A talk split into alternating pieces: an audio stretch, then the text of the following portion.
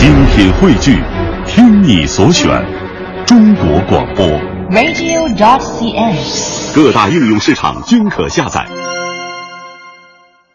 这两天呢，在中国的考古界啊，又有一件重磅消息啊！秦始皇陵二号兵马俑陪葬坑在时隔二十多年之后，日前再次进行考古发掘。根据秦始皇陵大遗址考古工作计划，在一九九四年开始的二号兵马俑坑第一阶段考古发掘的基础上，今年二月，秦陵博物院向国家文物局上交申报材料，申请二次发掘。四月份，国家文物局批准了这次考古发掘，发掘面积二百平方米，将会持续到今年的十一月。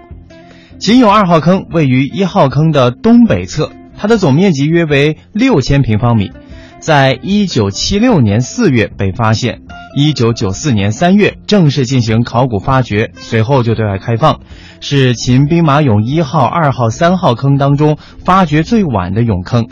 秦俑二号坑第一次考古发掘表明，二号坑是一座地下土木结构的建筑，呃，呈曲尺形，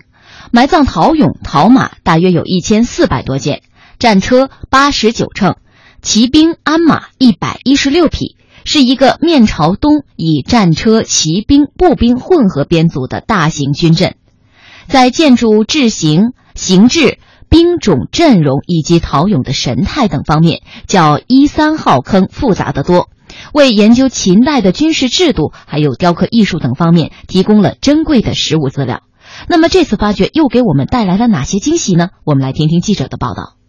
四月三十号，秦俑二号坑沉积已久的宁静被再次打破。秦始皇金陵博物院的考古工作者身穿淡蓝色的考古服，在灯光的照射下。开始了新一轮的考古发掘。站在秦俑二号坑东北角弩兵方阵坑底，朱思宏博士有些恍惚。二十一年前，刚刚从大学毕业不久的他，就参加了袁中一先生主持的秦俑二号坑首次考古发掘。他发掘的探方就是脚下这二百平米的俑坑。今天，朱思宏再次站在了二十一年前发掘的地方。不同的是，这次他的身份变成了秦俑二号坑第二次发掘考古队领队。我的个人压力很大，因为当时呢是领队是袁中一先生，我只是个领方干部。这二十一年之后呢，由我来领队，我的压力是很大的。能不能做到人家那个水平，我不敢保证，但是尽力是能保证的。在游客眼里，秦俑二号坑没有多少可看性，它没有一号坑那么多气势恢宏的兵马俑，有的只是灰突突、起伏跌宕的建筑棚木遗迹。但在考古学家眼里，秦俑二号坑却是秦兵马俑最精彩的部分。秦兵马俑之父、原兵马俑博物馆馆长袁中一先生，一九九四年主持了秦俑二号坑的首次考古发掘。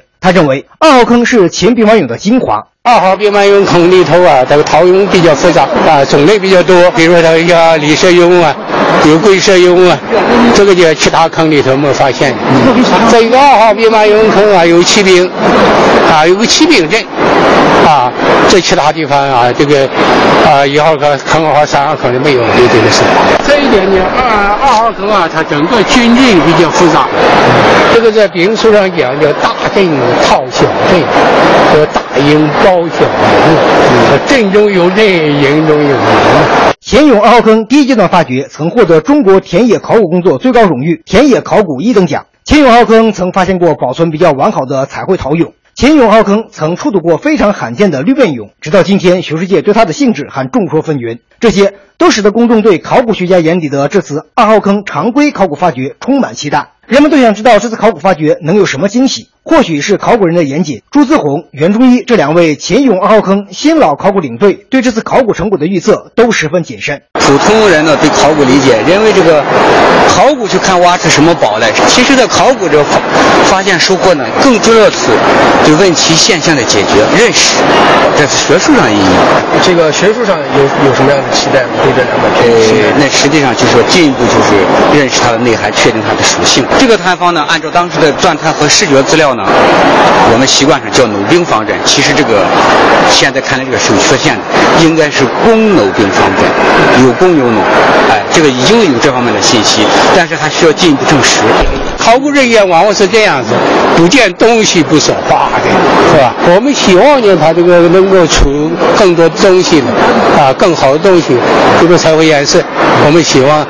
啊能够多出一点，是吧？我们希望它呢呀，这个彩绘颜色保存的更好一点，